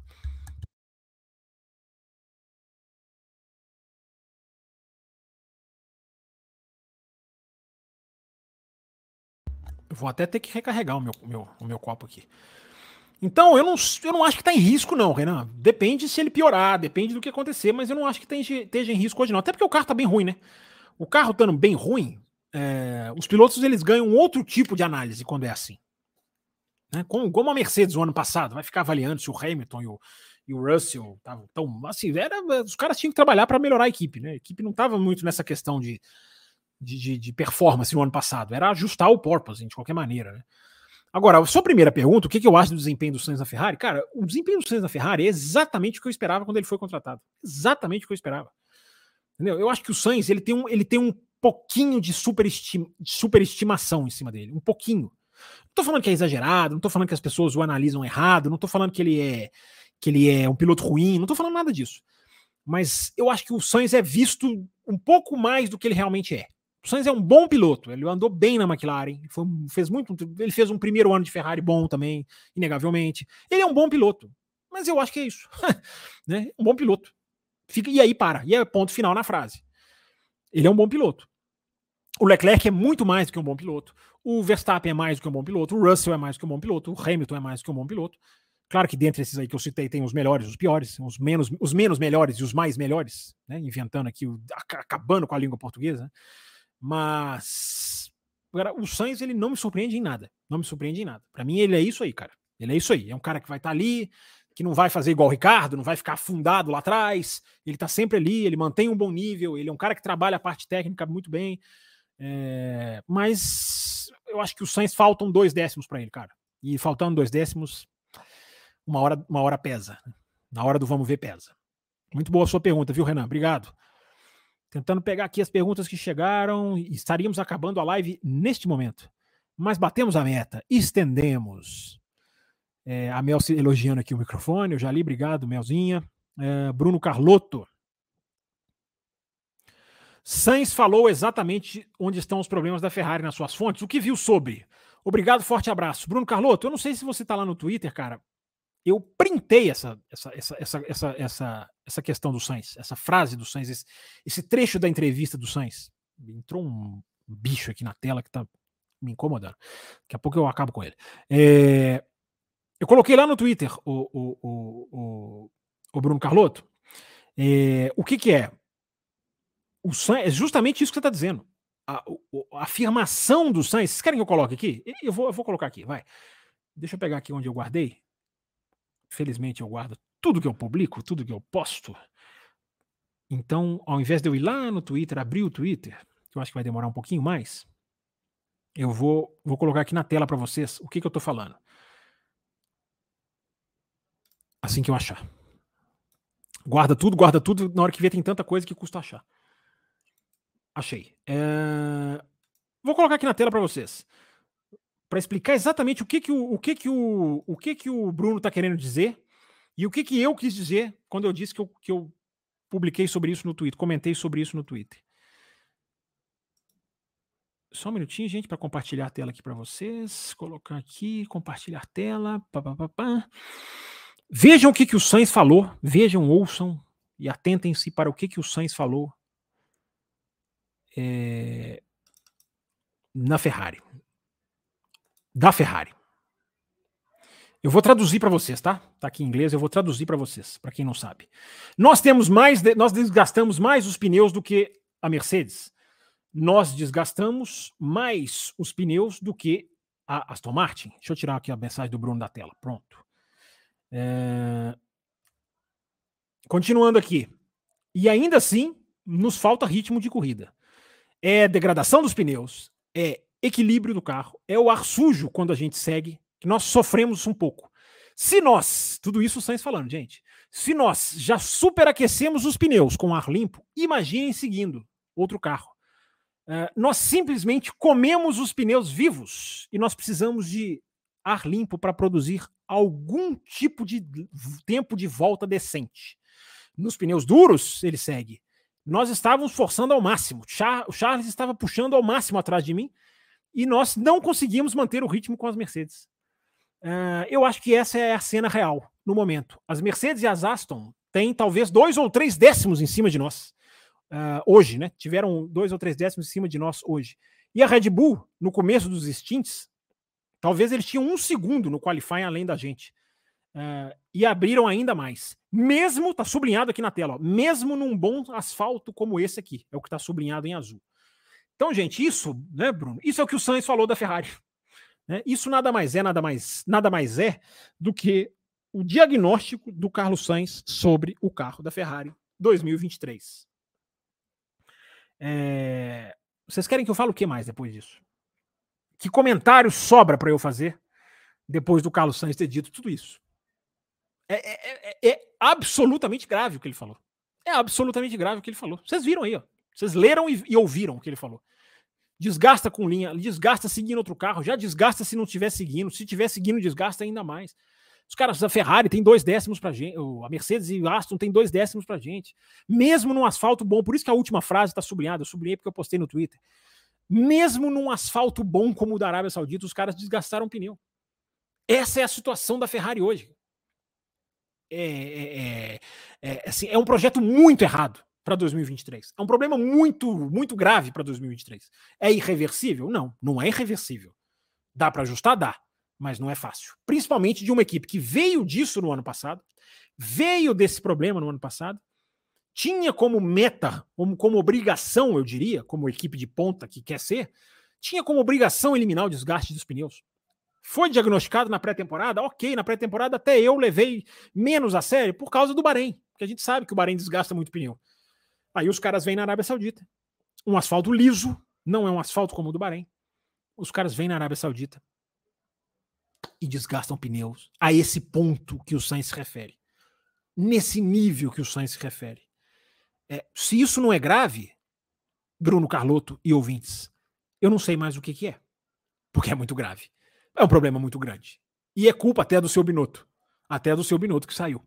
Porque o carro veio da mão dele. Esse carro é da mão dele porque ele saiu, o carro já estava ali encaminhadíssimo para estar tá, tá pronto. Ele saiu no final da temporada. Ali o carro já está 80% pronto, no mínimo. é uma falha geral da equipe. É uma equipe que tem alguma coisa que não dá certo. Que não dá certo. Então, é, a, a, a, fala do Sainz, muito obrigado pela pergunta, Bruno, porque me deu a oportunidade de trazer isso aqui. É, mostra o estado da Ferrari hoje. Né? Mostra o estado da Ferrari hoje. Ah, Fábio, é mais difícil para Mercedes ou para Ferrari? Não sei. Não sei. Talvez seja até menos difícil para Ferrari. Mas é um problema bem crônico esse problema de desgastar pneus. Quando você sofre disso na Arábia Saudita, é complicado. Seguimos, seguimos, seguimos. Leonardo Vasconcelos. Se há teto de gastos, ainda faz sentido limitação de componentes? É... é uma ótima pergunta, Leandro. É uma ótima pergunta. Eu acho que uma coisa, uma coisa casa com a outra, né? Porque dependendo do componente, é... se você não limitar os gastos, é... tem componente muito mais caro que o outro. Tem componente que ele naturalmente se, se, se, se ele se segura pelo preço dele. Outros não. Então, é, é, é, muita, é, muito, é muito ampla assim, essa questão. É, mas é uma boa pergunta, é uma pergunta muito boa, é uma reflexão que pode ser feita. Mas eu tenho, tenho quase convicção, quase certeza, Leonardo, desculpa, de que as equipes falariam isso, né, cara? É, por um lado sim, por outro lado não. Você tem que cortar nas duas frentes, cara. Você tem que segurar as duas frentes. Senão a equipe grande vai levar vantagem à equipe da equipe pequena. Obrigado por acertar a pronúncia do meu nome, Fábio Campos. Eu não lembro como eu pronunciei o seu nome, então eu não lembro qual é a pronúncia certa. Só para deixar ele com raiva. Vitor Brasileiro, obrigado, Vitor. Salve, Fábio, estamos aqui. Legal, Vitor, bem-vindo. Vamos lá, temos mais live, temos mais tempo. É... O Leonardo mandou de novo aqui aquela pergunta que eu já li. Só passando para deixar o meu like, diz aqui o João, Car... o João Marcos. Amanhã assisto. Bom programa, obrigado, João Marcos. Assiste depois, não tem problema nenhum. É... O Denner, Denner, o Denner, se eu não me engano, você tinha mandado uma pergunta antes do programa, né? Se eu não li ela aqui no print, eu não lembro se eu li, é, mas eu acho que você tinha mandado uma pergunta, mas esse cara sumiu para mim. É, vamos ver, vamos lá, vamos ler a sua pergunta aqui. Especulam, especulam alguns conflitos entre Marco e, e a direção da Red Bull Group. Com esse cenário, acredita na aposentadoria do Marco ou mesmo em uma eventual mudança para Maranello com o Horner? Não, Horner é diferente, Denner, é outra situação. O Helmut Marko ele tem uma entrevista para o grupo da, de, de, imprensa austríaco que pertence à própria Red Bull, é, em que ele fala que a relação não é mais tão boa quanto era com o Dietrich Mateschitz, que faleceu. Ele tem essa, ele tem essa, essa questão dele aí. Ele, ele fala na entrevista que se ele tiver que se aposentar, ele aposenta, né, que ele não, não, não, não, não depende daquilo ali, como muita gente imagina. Ele dá, ele dá essa, essa firmada de pé aí. Mas as, ele pode sair. Acho que ele pode sair a qualquer momento, sim, Denner. Agora, o Christian Horner é outra história. Horner não. Maranello. Maranello, os caras já. Certamente os caras tentaram o Christian Horner, certamente, não tenho informação, mas os caras devem ter tentado. Tentaram, né? Devem não, tentaram vários chefes de equipe. O Christian Horner certamente era um deles. Não quis ir, não tem por que ir. Tá muito bem na Red Bull. O Marco é outra história.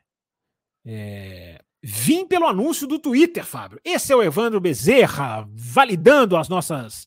Tá vendo quando eu peço um minutinho para vocês? Vocês não fiquem bravos, vocês ficam muito bravos, vocês são muito impacientes. É... O Cláudio Carteiro coloca aqui uma ótima pergunta. A superação da Aston Martin estaria assustando Ferrari e Mercedes? Assustando não é a palavra, o Cláudio, mas incomodando bastante tá. É muito boa a sua pergunta, porque o efeito Aston Martin ele tem um impacto nas outras equipes, sim. E tem que ter. A Aston Martin, bem como ela está indo, ela mostra que muita equipe que fica apoiada em muleta de dinheiro, de estrutura. A Aston Martin não tem uma estrutura campeã ainda. Ela vai entrar numa nova fábrica ainda. Aliás, isso é até um perigo. Né? Mudar de fábrica não é simples assim. Você não é um dia você desliga da tomada, vai lá e liga o computador. É, é, é, é os departamentos vão sendo distribuídos de outra maneira, a, a comunicação entre departamentos muda. Às vezes, uma equipe que é pequena pode ter uma certa dificuldade passando por uma fábrica tão grande. Mas o fato é que a fábrica das tomates vai entrar em ação, e é uma fábrica de alta tecnologia, túnel de vento também. Então, o, Cláudio, a sua pergunta é muito boa, porque isso leva a gente a, a, a esse tipo de reflexão.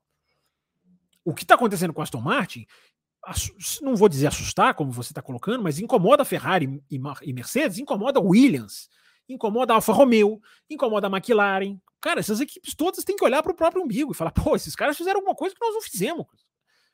E esses caras conseguiram, aparentemente, mudar de pelotão. Ir lá para o pelotão da frente. Tudo bem, né? Ferrari e Mercedes parecem ter descido também, né? Isso até me, me faz pensar o quanto foi o salto da Aston Martin. Mas foi uma equipe que mudou, mudou muito o nível dela, dela o nível de patamar que ela estava. Então, o, o, o, Cláudio, há impactos sim, pode ter certeza que há impactos impactos técnicos, de se olhar para o carro e se copiar, impactos políticos de bastidores, impactos de pressão interna nos próprios funcionários. Meu amigo, por que, que o outro lá está fazendo e a gente não está? Um chefe pode virar os caras de falar muito bem isso. Entendeu? Alguém consegue, vocês não conseguem? Por que, que vocês não conseguem? Então, isso. A Aston Martin está mudando ali os bastidores. Não tenha dúvida disso, Cláudio. Não tenha dúvida disso. Muito boa pergunta sua, cara. É... Louco pelos esportes. Gostei desse nome. Acha que o Stroll tem condições de vencer uma corrida com essa Aston Martin? A Aston Martin ainda não tem condição de vencer corrida. Não, se a Mercedes já, desculpa, se a Red Bull estiver na pista, né? O, o, o, louco pelos esportes. Ele pode estar ali, em quarto, em terceiro, acontecer uma coisa, ele pode ganhar uma corrida. Mas condições, eu vou, eu vou tentar levar sua palavra ao pé da letra. Condições, não, ninguém tem. Só a Red Bull tem condição de vencer corrida. Eu falei de Mônaco, né? Talvez Aston Martin em Mônaco. Quem sabe? É, eu acho pequeno, até porque o Lance Stroll tem que andar mais que o Alonso, ou tem que acontecer uma coisa com o Alonso também, né? É... Quem reclama do domínio da Red Bull antes aplaudir o, o, o domínio da Mercedes? Eu não, Asna, eu não. Eu, eu acho que domínios têm que ser, têm que ser analisados e questionados.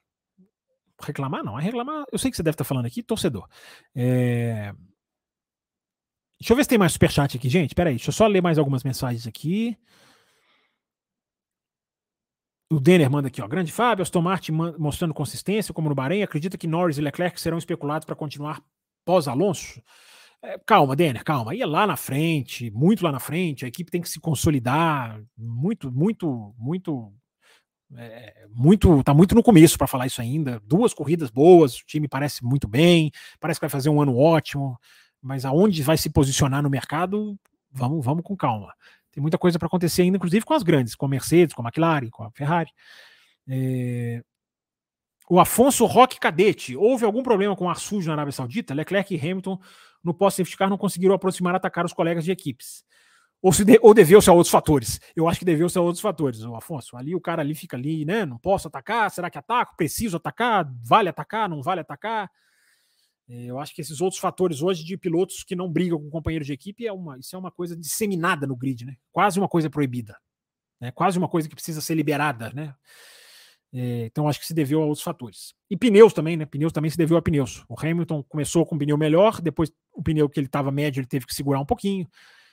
É, então ele alcança o Russell, depois o rendimento do Russell melhora, o Russell estava com duro. Então tem outros fatores aí. É...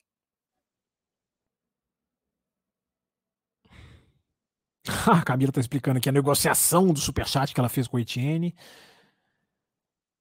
É, a Larissa Nobre, nossa apoiadora, está aqui. Fábio, quais são as expectativas para a Austrália? Red Bull passeia de novo? Cara, não, não, só a única pista que eu talvez ela não passei, baseado no que a gente está vendo agora, claro que isso pode mudar, mas baseado no agora, é, é talvez Mônaco por causa dessa capacidade das tomates de curva, que parece ser muito grande. Agora, Austrália, passeio, é, aniquilação, rolo compressor, a expectativa é essa. É, mas a Red Bull não se achou muito bem nessa pista o ano passado, né? Quem sabe esse fator não se repete e a gente tem alguma coisa, mas a Red Bull passeou muito forte, Larissa, em duas pistas muito diferentes, muito diferentes. E a, a, vantagem é muito grande nas duas, não é um pouquinho grande, não, é muito grande. Deixa eu ver se tem mais superchat aqui antes de eu voltar para as mensagens, digamos aqui, dos, dos nobres mortais. Tem, tem superchat sim, senhor. Ora, como não? Pessoal aqui não descansa, não, cara. É, deixa eu ver qual foi o último que eu li aqui. O último que eu li foi do, foi do José Etienne. Aquele negócio das peças mais finas.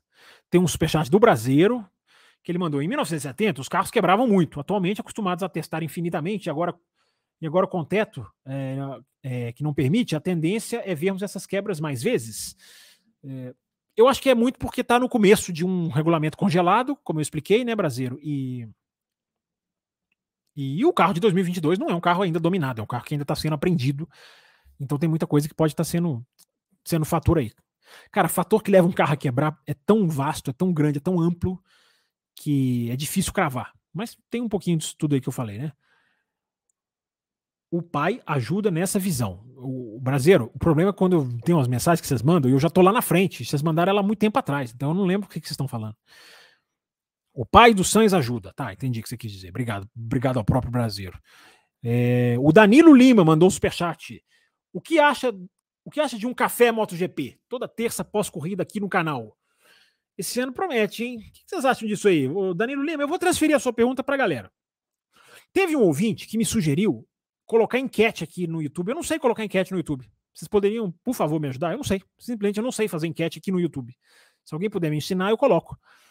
É... Tem aqui abrir chat outra janela, enviar feedback, participantes. Estou é, olhando aqui no YouTube. Não sei colocar enquete. Eu, eh, teve um ouvinte que deu essa sugestão. Por que, que você não coloca uma enquete? Quando eu perguntei se o Hamilton, Alonso, lembra que eu perguntei para vocês? Foi uma pergunta da Larissa, eu joguei para a galera do chat também. Eu não sei fazer enquete no YouTube, confesso meu desconhecimento total. É, aceito ajudas. Mas, ô, Danilo, eu, vou, eu tô jogando essa pergunta pra galera. E aí, vocês querem um café especial MotoGP ou uma edição? O que, que vocês acham isso aí, hein? Vamos lá, vamos ver, vamos ver se essa galera tá ligada na MotoGP. Gostei da sua ideia, Danilo Lima. Liminha, nosso apoiador, será que a Aston Martin não é fogo de palha igual a Haas em 2022? Não, não, não, aí não, aí não, ô, Liminha. É, a Haas em 2022 ela foi bem no Bahrein, uma pista porque testou, ela não foi esse estouro todo no Bahrein. É, ela chegou em quinto, mas teve as duas quebras da Red Bull no Bahrein, não nos esqueçamos, era diferente. A Aston Martin ela mostrou ritmo nas duas corridas, tempo de volta puro, puro. Qualifying bem, não tão bem como na corrida, mas poupar pneu, o GPS, o Liminha da Aston Martin mostra um carro muito bem de downforce, muito bem de curva, como eu tenho falado. Então é bem diferente, tá? É bem, pode ser que a Aston Martin vá diminuindo. Eu já falei aqui na live de hoje, né? Que eu não, tô, não, não, sentencio a Aston Martin como uma coisa definitiva, mas é diferente, bem diferente daquela raça que, que andou muito bem numa pista e depois a realidade, a realidade chegou. E, mas obrigado pela pergunta, Liminha. O brasileiro colocou aqui, fora a confiabilidade, um superchat dele. É... O Breno, como conseguiram estragar a AlphaTauri? Adaptando aqui as palavras do Breno. É, eu acho que a AlphaTauri não é, ela não é, é o que eu falei, ela não é um projeto de, de, de, de extensão da Red Bull. Tipo assim, vamos fazer esse carro ser o mais parecido com o nosso principal para ele andar aqui. Não, a Aston Martin é meio que levada ao pé da letra no sentido de preparar pilotos. Se tiver preparando piloto, porque é muito é muito curioso como a, a, a AlphaTauri é dissociada da Red Bull. É muito curioso isso mesmo. Olha o Nego BR que ganhou o F1 TV aqui, ó. Olha a dica dele para vocês aqui, ó. F1 TV tá bombando, que venha mais prêmios para todos nós. Pois é, então eu aproveito essa mensagem do Nego BR para dizer as quatro faixas de apoio de você que está gostando do café e que quer ajudar o nosso trabalho a continuar. Porque tudo isso que a gente está fazendo, novos microfones, novas lives, novos conteúdos, disponibilizando tempo para fazer os cortes, tudo isso só acontece porque vocês nos apoiam.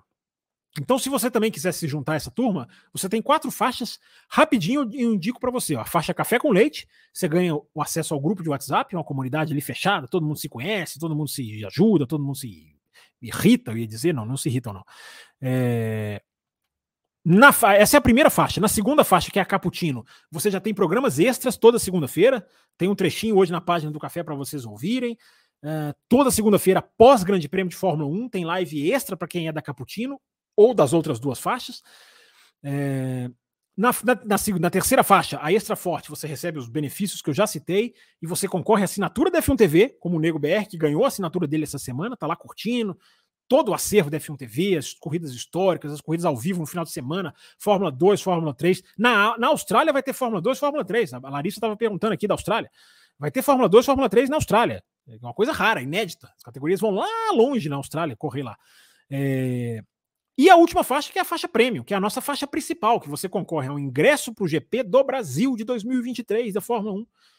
E concorre a miniaturas de Fórmula 1, José Etienne já ganhou a dele. Miniaturas dos carrinhos de Fórmula 1, como essas que estão aqui atrás. Ó. Tem aqui em cima, ó, tem aqui em cima, tem aqui do lado. Tem, tem o Rubinho aqui, ó. Deixa eu mostrar o Rubinho para vocês aqui, ó. aqui ó. Tem o Rubinho aqui, ó. Você concorre a miniaturas como essas aqui, ó. Entendeu?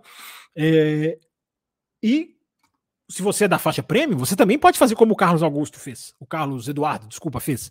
Participar de uma live com a gente. Essa live de segunda-feira você pode participar se você for da faixa prêmio. Você vai lá se manifestar que você quer participar, a gente vai combinar uma edição e você vai fazer como o Carlos fez. Uh, então, essas são, essas são as nossas premiações, gente, para vocês que gostam do nosso trabalho. Eu vou ter que pedir mais um instantinho para vocês, porque agora, para alegria do José Etienne também, que me lembrou aqui, a bateria está acabando aqui, ó, o fio aqui, ó. Eu vou ter que ligar o fio. Então, Vou dar aquele golinho d'água. Só um minutinho, pessoal. Um minutinho só.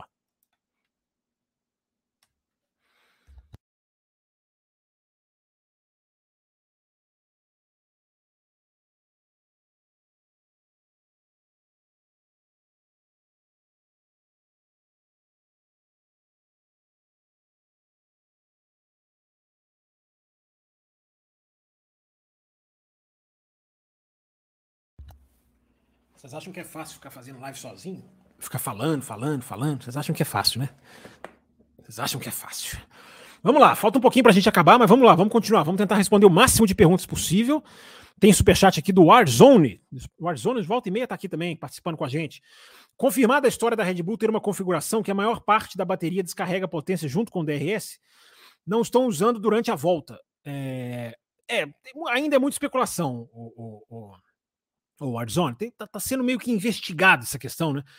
Da superpotência que a Red Bull parece adquirir quando abre a asa. Vou ficar de olho nisso aí, cara, mas ainda não tenho tecnicamente nenhuma análise que eu possa passar aqui para você, que eu possa trazer aqui para você, não. Mas vamos ficar de olho. É um assunto que, como você coloca aqui muito bem, está na pauta, né? É... Vamos lá, deixa eu ver aqui, deixa eu ver se tem mais algum superchat. Tem um do Brasileiro. Eu fecho. Fecho o que, Brasileiro? Diz aí pra nós o que, que você fecha. É... Ah, eu fecho o MotoGP. Bora pra madrugada. Olha aí que maravilha. Olha que maravilha. Vamos lá. Vocês querem MotoGP ou não? Mesmo que eu não leia aqui no ar, assim que acabar a live, eu vou ver essas respostas de vocês que estão deixando aqui no chat. É... Mas vamos lá, vamos continuar. Superchats lidos. Deixa eu pegar mais perguntas aqui da galera que deixou aqui ao longo do programa. Eu parei ali, eu parei ali na pergunta do. Do. Peraí que eu tô achando aqui. Peraí, peraí, peraí. Ah, pergunta da, da Larissa aqui para a Austrália. Eu parei aqui. É... Walter Altered Hybrid. É assim que pronuncia o seu nome? Ele diz aqui: ó, ninguém ganha para sempre. É só questão de tempo isso acontecer com a Mercedes. E no futuro vai acontecer com a Red Bull. É, mas os regulamentos também vão sendo mudados também para isso, né, né o, o, o Altered. Isso vai acontecer naturalmente e vai acontecer com mudanças de regulamentos também. Viva o Miguel Oliveira, piloto da MotoGP, diz aqui o Rogério Silva. É... Dominância comum, todas têm início e fim, diz aqui o Aislan Pacheco. Joel Evangelista, deixou o like dele, vai ouvir tudo depois. Obrigado, Joel. É... Deixa eu ver quem mais aqui. A do Colchete, eu já li a pergunta do Alex Tielli. Deixa eu ver quem mais aqui. Gente, estamos caminhando para o final, em 1 hora e 24, mas dá tempo ainda, dá tempo. Vamos lá.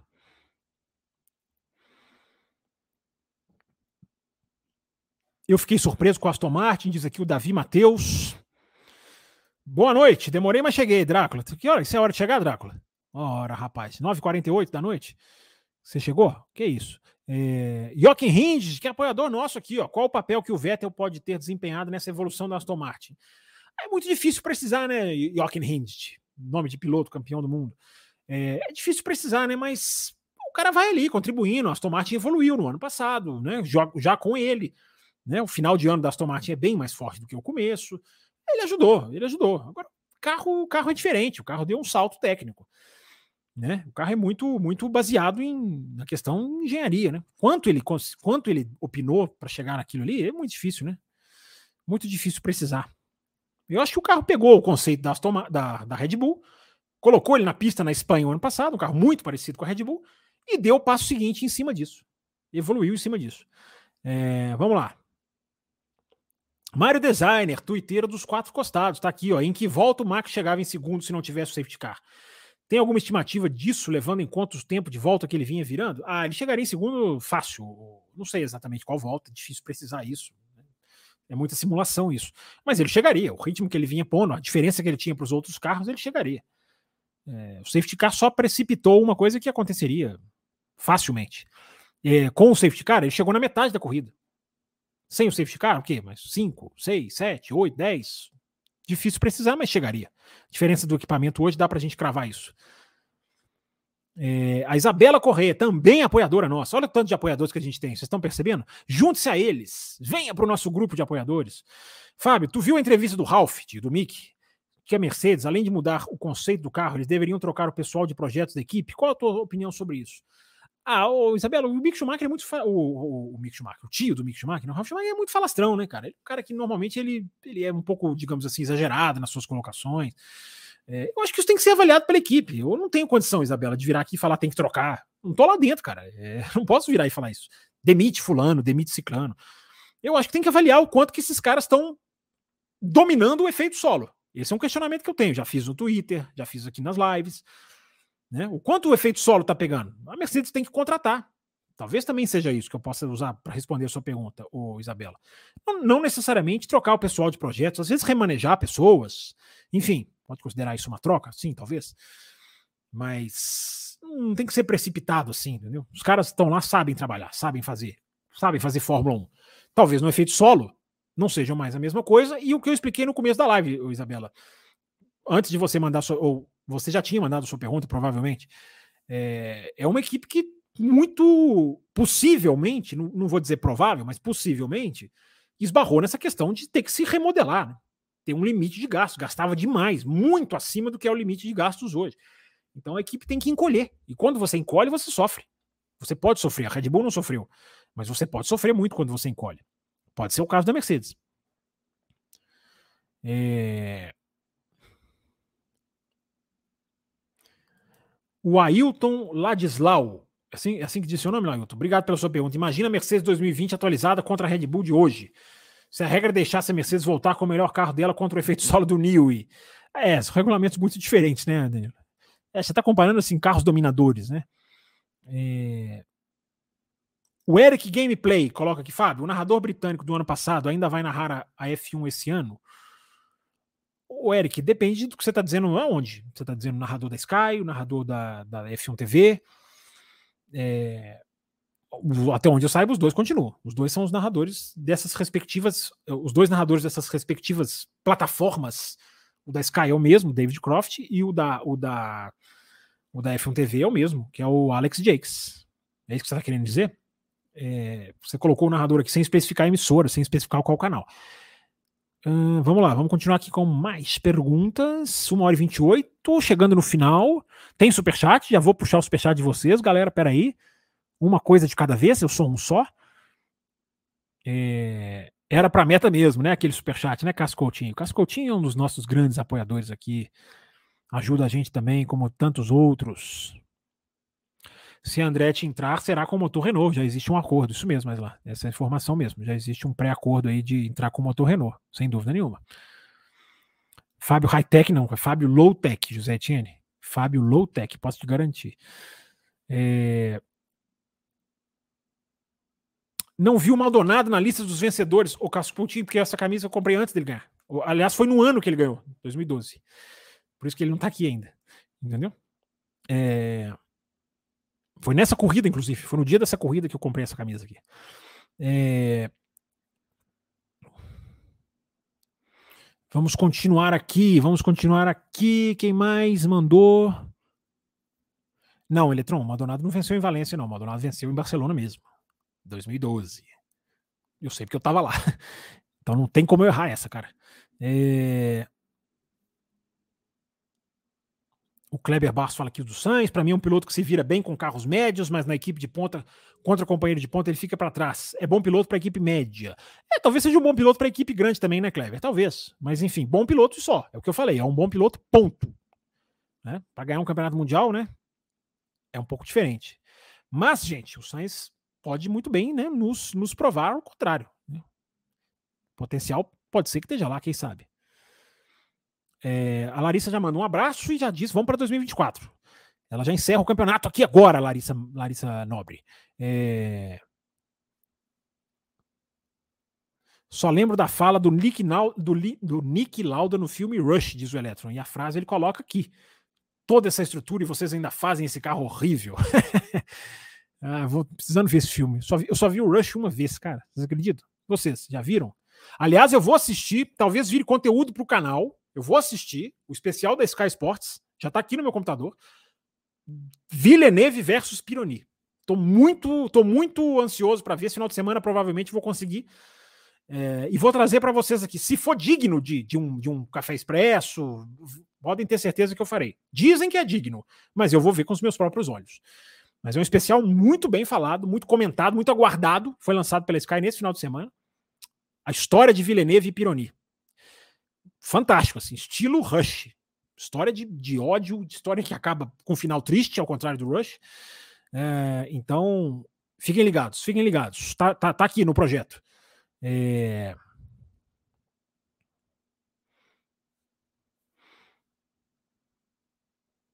Vamos lá, continuando aqui. Gente, tô passando um pouquinho rápido, tá, gente? Se eu pular alguma pergunta, não, não fiquem bravos, porque eu tô tentando aqui pegar o máximo, tá? Tentando achar aqui as interrogaçõezinhas. É... O César Caseiro pergunta se aqui Ferrari tentou, sobre a declaração do sonho, se a Ferrari tentou antecipar uma mudança dos pneus. É, fim dos cobertores, mas o fim dos cobertores não era para esse ano, cara. fim dos cobertores é, é, era para 2024, ainda é oficialmente, né? Talvez isso seja revertido, os pilotos não querem. É, mas eu não acho que tenha se antecipado, não. Eu, acho que é alguma coisa que eles não conseguiram curar.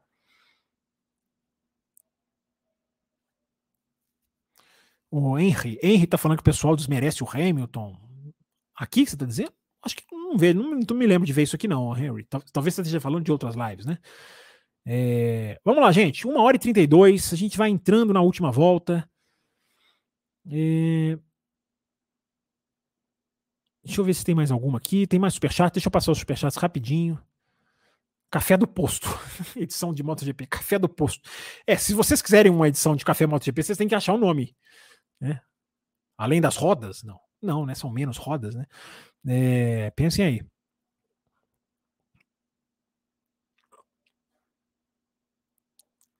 Nossa, Henry, essa pergunta aqui é complicadíssima, cara. Essa Red Bull é melhor do que a Mercedes na era que ela dominava? Em números, ainda não. Os números da Mercedes, a diferença das duas, os dois qualifies, diferença, gente, isso aí eu, eu tô falando uma coisa que eu li, tá? Não tô chutando, não. A diferença média dos qualifies da Mercedes era maior do que a dos qualifies da Red Bull nesse ano. Os qualifies não tem sido grande destaque da Red Bull. E nos tempos de volta também, durante a corrida, nós temos números que comprovam a Mercedes ainda superior. Só que, Henry, nós só temos duas corridas da Red Bull. Vamos ter um pouco de calma para a gente poder fazer comparação de quem domina mais. A gente tem que ver mais. É, eu fecho o MotoGP e bora para madrugada, diz aqui o brasileiro. Ah, esse é o brasileiro que eu conheço, rapaz. Esse é o brasileiro que eu conheço. Like, like, like, diz aqui o Gorru. É, tem um superchat aqui do Carlos Eduardo. Tava faltando dele, ele aparece. Hoje não pude ver ao vivo, mas vou deixar minha contribuição. E pum, ele arrebenta aqui na, contribuição dele. Muito obrigado, Carlos Eduardo. Achei que você não ia fazer o superchat. Já participou do programa de segunda-feira aqui com a gente. É, mas tô brincando, claro, né? Sempre que der, é bem-vindo. E quando não der, não tem problema. É, o José Etienne pergunta: live Corujão hoje? Não sei, vamos decidir após o programa. É, lá no grupo de apoiadores, quem sabe, José Etienne? Vamos ver, vamos pensar. É, a Live Corujão vai existir, calma, José Tina, ela vai existir. Vocês já ganharam essa. Vocês já bateram uma meta lá que valia para isso. Nego BR, Fábio, eu comecei a gostar de verdade de automobilismo quando surgiu dois caras chamados Mark Marques e Max. Então você gostou dos dois, né? Sou fã dos dois. Você gostou do automobilismo e do motociclismo, né, Nego BR? Você está tá querendo dizer aqui também. Bruno Carlotto mandou superchat que volta, que volta do Leclerc no Q3. Pérez botou meio segundo na primeira saída e Leclerc tirou quatro décimos na sua volta essa aproximação que a Ferrari diz em qual não é mérito dele? É, é muito dele também. E do carro, né? O carro, o carro que tem um problema de superaquecimento de pneus, num qualifying não existe isso. Né? Qualifying isso até ajuda, né? Você aquece o pneu muito mais rápido. É... Então tem as duas coisas aí, mas claro que o Leclerc é um excelente qualificador. Excelente, excelente, excelente. Há uma tendência de problemas elétricos nesse ano? Uma boa pergunta, Cleverson. Uma boa pergunta. Uma boa pergunta. A, a ver uma meta com vale. Já vi oito vezes o Rush, diz aqui o brasileiro, através do Superchat. O filme, o filme é estilo Ford versus Ferrari? Não, é um documentário brasileiro, não é um filme, não. Se eu falei filme, desculpa. É um documentário, com as entrevistas com Prost, com os engenheiros, com a família do Pironi, com a família do Villeneuve. É, é um documentário, tá? Se eu falei filme. Eu quis dizer estilo Rush, talvez eu tenha levado essa conclusão erradamente, é, no sentido de uma rivalidade, é, é explorar uma rivalidade muito forte, muito marcante mas é um documentário, tá? O brasileiro, não é filme, não, é documentário. É, e para fechar, eu termino com o Charles Câmara. Atrasado, mas tô aqui. Maravilha, Charles Câmara. Você chegou na hora de terminar. 1 hora e 35, gente. Brigadão. Todo mundo que mandou pergunta. Eu tentei ler, assim, máximo de, de, de super, superchats. Eu li todos e hum, tentei ler muita gente que não mandou superchat. Sempre tentando reconhecer o esforço de quem para, de quem passa por aqui, né? De quem vem vem para ajudar, vem para acompanhar. Acho que a gente conseguiu mais uma vez aqui colocar alguns pontos diferentes em algumas das questões. Brigadão todo mundo. Tem segunda-feira tem Café com Velocidade com Fábio Campos, Will Bueno e Thiago Raposo, se um dos dois não faltarem, porque eles faltam sempre. Uh, deixa o seu like, você que chegou no meio, não tem problema. É, é brasileiro, não, você mandou superchat aqui. Enfim, foi bom para esclarecer o que é documentário e o que era o filme. Então, brigadão, gente. Tá aqui o nosso endereço do Após, passando aqui para se você quiser ir lá visitar, escolher a sua forma de pagamento, escolher qual faixa te, te, te, te cai melhor. Todo o apoio tem nos ajudado a crescer demais. O café só existe hoje por causa do apoio. Menor receio de falar isso. É, então, depois vai ver o início, né, Charles Câmara? Isso aí. Então, muito obrigado a todo mundo que reservou um tempinho para estar tá aqui. Divulguem o café, compartilhem nos grupos, compartilhem com alguém que gosta de automobilismo. Mostre o café para as pessoas. Teve gente que colocou lá nos stories, no Instagram. Né? Muito legal, muito, muito bacana, pessoal compartilhando o, o, o café. Aqui, ó. Karine Souza diz aqui, ó. Se tiver live sobre MotoGP, acho que eu volto a assistir. Não posso colocar mais uma demanda. Faz não. Ela não quer, a Karine não quer. Obrigado, Karine. Depois eu vou olhar todos os votos aqui, quem quer e quem não quer. Todo mundo que deixou no chat.